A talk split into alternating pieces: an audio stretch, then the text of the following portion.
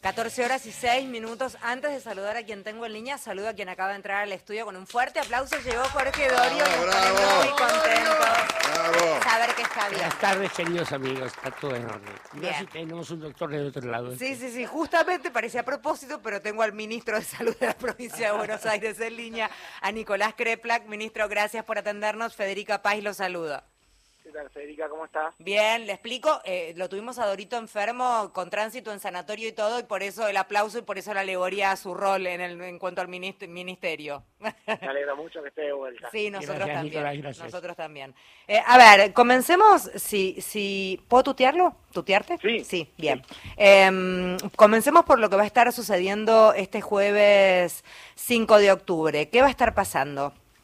Bueno, hay un encuentro que, que organizamos eh, de, muchísimos trabajadores, miles de trabajadores y trabajadoras de la salud, de, la provincia de Buenos Aires especialmente, pero no solo, eh, junto con, con Axel Kicillof, eh, espero que también con, Sergio Massa, para poner en valor también el trabajo que se viene haciendo en materia de salud pública y el proyecto de lo que queremos hacer para garantizar el derecho a la salud para todos.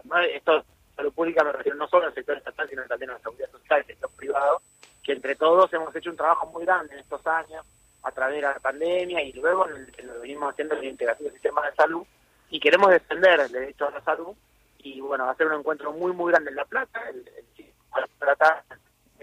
en el cual también podemos plantear el proyecto a futuro eh, en el que podamos garantizar que haya un derecho para todos y para todas para vivir mejor. Eso viene, viene por supuesto con muchísimo crecimiento en la provincia, pero todavía faltan cosas, así que en ese camino estamos. Viene con mucho crecimiento en la provincia. El tema salud viene siendo un problema. Hoy una de las noticias es el famoso copago, que después, eh, si, si, si podemos, Nicolás, nos metemos un poquito ahí para, para escuchar la mirada desde el Ministerio de Salud de provincia. Pero lo que sí están implementando allí es el tema de turnos online en más de 70 hospitales de la provincia. Sí, eso comenzó ayer. Es una nueva fase de un proceso de digitalización de la salud en la provincia de Buenos Aires. Que estamos hablando del sistema de salud más grande de, de todo el país. ¿Cuántos pacientes tienen, evalúan más o menos? Mira, por ejemplo, con el sistema de historias digitales, historias Sí. clínicas digitales que estamos implementándolo, tenemos 1.300.000 que ya tienen historias clínicas generadas. Pero nosotros en el sector público de la provincia tenemos el 60% de la población de la provincia de Buenos Aires, que es más o menos 10 millones de personas. Mm. Está esto avanzando, eh, se están incorporando todos al sistema digitalizado, por supuesto es un trabajo gigante, pero se viene haciendo, y, y tiene varias fases. Empezamos con las historias digitales, que estamos poniendo en, en ya más de la mitad de los municipios de la provincia lo tienen implementado, avanzamos con eh, interconsultas a través de, de telemedicina, que comenzamos hace tres semanas, y con un centro diagnóstico por imágenes, un equipo de diagnóstico por imágenes centralizado que diagnostica remotamente para todo el territorio provincial. Y ayer anunciamos la primera fase del sistema de turnos eh, online, turnos web.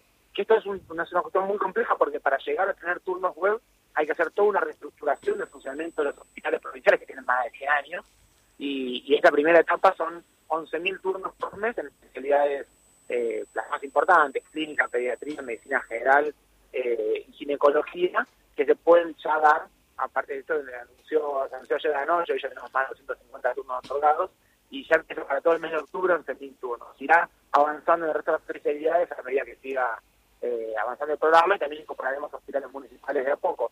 Pero Do- todo este proceso de, de reforma e integración eh, acerca más la salud a todo el pueblo. ¿Dónde puede la gente ingresar para estos turnos? Bueno, en, en la página web del Ministerio de Salud, eh, en, el, en el portal oficial, ahí está la, la pestaña para, para poder acceder a los turnos web.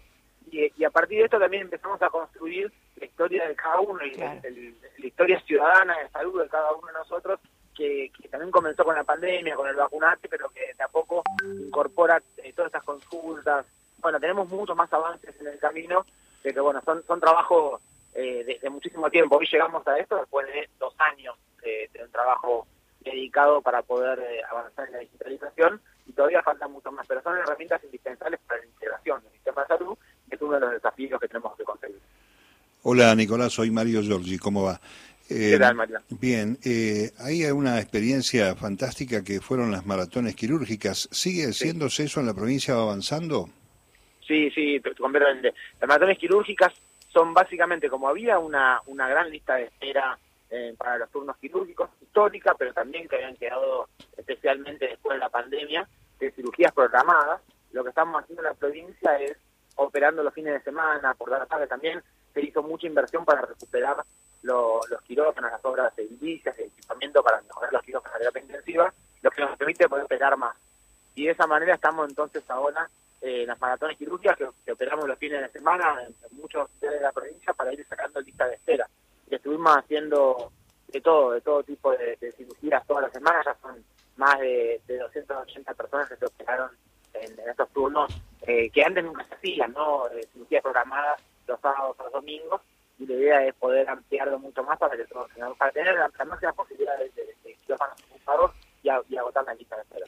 Esto significa que eh, la persona que eh, este, ingresa al quirófano en, la, medio de la maratón quirúrgica tiene el mismo tratamiento que en las operaciones este, habituales, frecuentes, ¿no? Este, más allá de los tiempos, eh, se gana en velocidad y se y se va sacando este, lo que podría haber sido en otro tiempo un cuello de botella para los hospitales públicos. Totalmente. Básicamente lo, que hacemos es, en horarios donde antes no había cirugías programadas, programamos cirugías con equipos especiales que van a operar los sábados y los domingos que hacemos las cirugías de siempre, las, que están acumuladas, son las de hernia, las de vesícula, eh, bueno, de, muchos tipos de cirugías que, que eran eh, que tenían a veces por ahí meses y meses o años de demora para poder acceder y de a poco estamos sacándolo, todavía nos falta mucho, quedan muchas eh, cirugías programadas en, lista de espera, pero bueno, esta nueva, esta idea, esta política de aumentar los horarios de, cirugía, que también en muchos hospitales estamos operando mañana y tarde, bueno, todo esto nos logra ir reduciendo la lista de espera, que es uno de los problemas grandes y también este el fenómeno de la tecnología aplicado a la salud en el tema de interconsulta, ¿no? La distancia que se va cortando con esto para este, bueno, diagnosticar y trabajar en ese sentido. Sí, totalmente. Lo que anunciamos hace un tiempito desde el sistema de interconsultas por telemedicina en la provincia es muy importante porque pensemos que hay localidades eh, quizás alejadas que tienen eh, 10.000, 20.000, 30.000 habitantes que no tienen todas las especialidades. Y por ahí una persona que, hace un seguimiento por un grupo muy, complejo, no sé, supongamos un endocrinólogo infantil, un neurólogo especializado en epilepsia, cosas que son eh, difíciles de conseguir y que hacíamos viajar a la persona del interior hasta La Plata o el urbano para atenderse y hacer su seguimiento. Hoy armamos un sistema con una turnera, con agenda de, de esos especialistas, son más de, de 100 profesionales en especialidades pediátricas y de adultos que permiten que lleguen las especialidades a toda la provincia ¿Y, y, reducirle el viaje de los, pacientes. ¿Cómo es? ¿Cómo se hace? Eso es, por, es techo a techo, lo hacen los propios, cada uno de los municipios está firmando con nosotros un, convenio para poder trabajar, lo estamos capacitando cómo se cómo tienen que operar el sistema.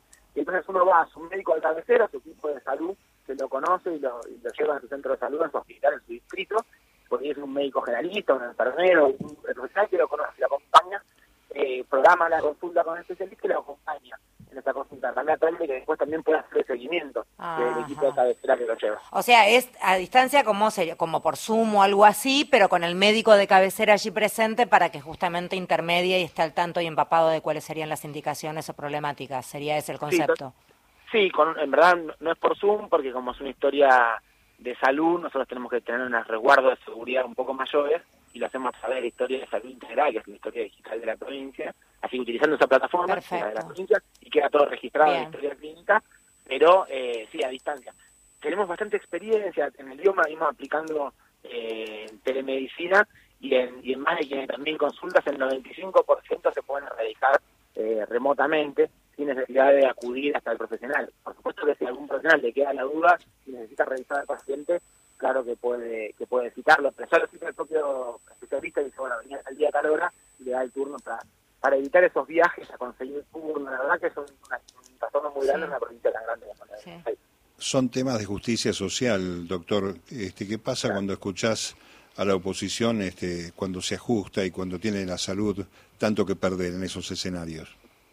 Sí, cuando todo lo que vienen hablando, tanto Burrich como Milley, eh, que hablan de los vouchers, hablan de lo mismo básicamente eh, es, muy importante dejar en claro que, la salud como negocio eh, no, no, puede, no, no existe, no es un mercado eh, la salud, es un mercado perfecto por definición, con lo cual el, el mercado, el, capitalismo, no puede ser el motor de, la, de generar equidad en, la materia de salud. Tiene que haber, sí o sí, un Estado que se ponga regulado, sobre todo el lugar del mundo está siempre estudiado. Cuando se deciden eh, ajustar en salud, cuando dicen achicar el Estado, los recortes, bajar el gasto público, lo que van a terminar haciendo es menos tecnología, menos infraestructura, menos eh, equipamiento y profesionales en la salud, y lo que termina quedando es que aquel que pueda pagar tendrá a poder acceder a, esa parte que entonces el Estado ajustado no va a poder garantizar. Pero además hay una realidad que nadie puede pagar por su salud. Cuando uno se enferma, eh, el costo de la salud es superior al, que tiene la ganancia de cualquier persona de, clase baja, clase media o incluso de clase alta. Tiene que ser extremadamente rico para poder pagar lo que significa abordar un tratamiento oncológico o pasar por una terapia intensiva. Entonces, eh, es una falacia absoluta todo el planteo que están haciendo. Lo que, lo que esconde detrás es un ajuste que va a terminar eh, perjudicando la salud del pueblo. Eh, estamos charlando con el ministro de Salud de la provincia de Buenos Aires, Nicolás Kreplak, hablando de costos y de cuestiones que debieran estar cubiertas. Hoy ya está sobre el tapete, algo que venía sucediendo igual, ¿eh, Nicolás? Y que tiene que ver con copago en consultorios que atienden por la prepaga, por la que uno paga a lo mejor fortunas, o hasta por obras sociales que también paga de otra manera a través de el sueldo que uno tenga. ¿Están viendo la problemática? ¿Estuvieron con algún tipo de reunión evaluando? ¿Qué, ¿Cómo lo están viendo? Bueno, es una problemática muy grande. La verdad que, que no puede ser el, el paciente la variable de ajuste, porque pensemos que lo que termina sucediendo es que aquel que puede abonar esa diferencia la abonará siempre que sea una consulta esporádicamente, porque insisto que si uno tiene que efectivamente utilizar mucho el sistema de salud no le va a dar la licencia a nadie para poder hacerlo, y que genera una barrera de acceso. Nosotros tenemos que luchar en contra de la barrera de acceso. Eh, en el idioma, que es la obra social de la provincia de Buenos Aires, hicieron muchos trabajos para lograr sacar esa partida que estaba muy instalada. Es muy difícil una vez instalada desinstalarla, así que nosotros estamos instando fuertemente a que agotemos todas las instancias de negociación y de trabajo, pero que no instauremos el cobro de un bono en efectivo, porque después se transforma en una barrera muy difícil de, desmontar. Y que por supuesto en un momento económico donde, donde bueno, eh, hay inflación, tuvimos esa devaluación que generó algunas complicaciones y que luego más se tomó todas las medidas para compensar lo que venía sucediendo.